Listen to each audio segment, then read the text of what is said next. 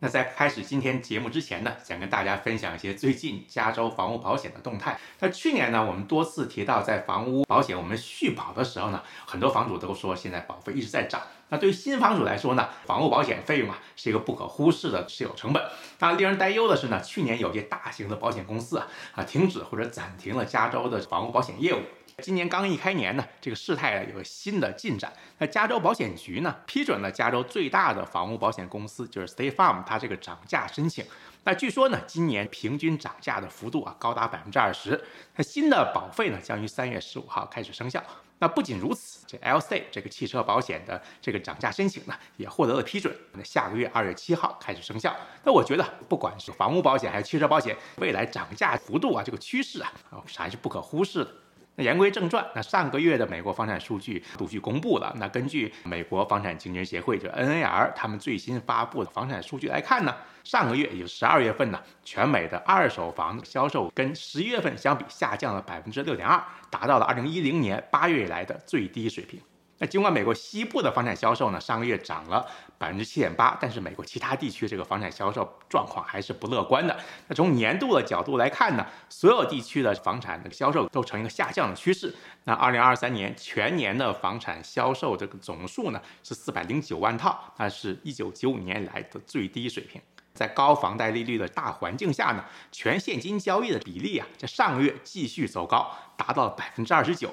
而对房贷依赖性比较强的首次购房者群体呢，占到了十二月房产销售的百分之二十九左右，低于前一年的百分之三十一。从历史上看呢，这个群体平均的应该占这个市场份额呢是百分之四十左右。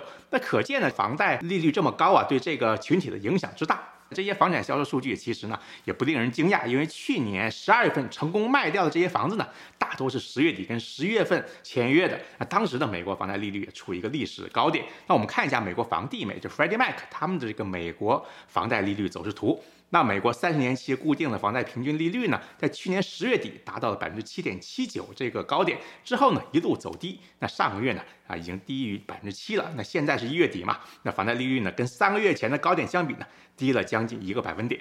那在两个星期前那期节目里面呢，我分享了我在南加州洛杉矶还有尔湾这边的房产市场上的一些观察。那特别是周末的一些房屋开放日，就 Open House，它这个参与的人数逐渐在增多。我的观察，很多呢曾经因为高房贷利率离开这个市场的人呢，最近呢似乎又开始回流。因此呢，上个月这个糟糕的美国房屋销售数据呢，可能只是黎明前的黑暗而已。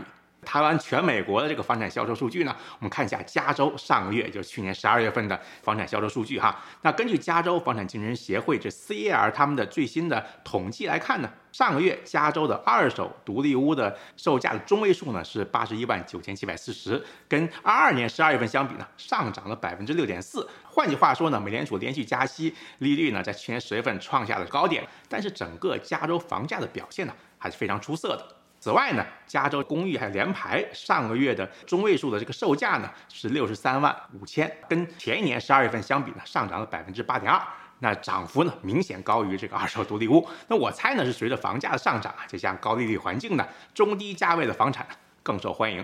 下期节目里面呢，我会跟大家一起详细的看一下南加州去年各地的房价的表现。那今天呢就跟大家简单聊到这里。如果您喜欢我的节目呢，请您订阅并分享我的频道。我是孙思桃。我们下期节目再见。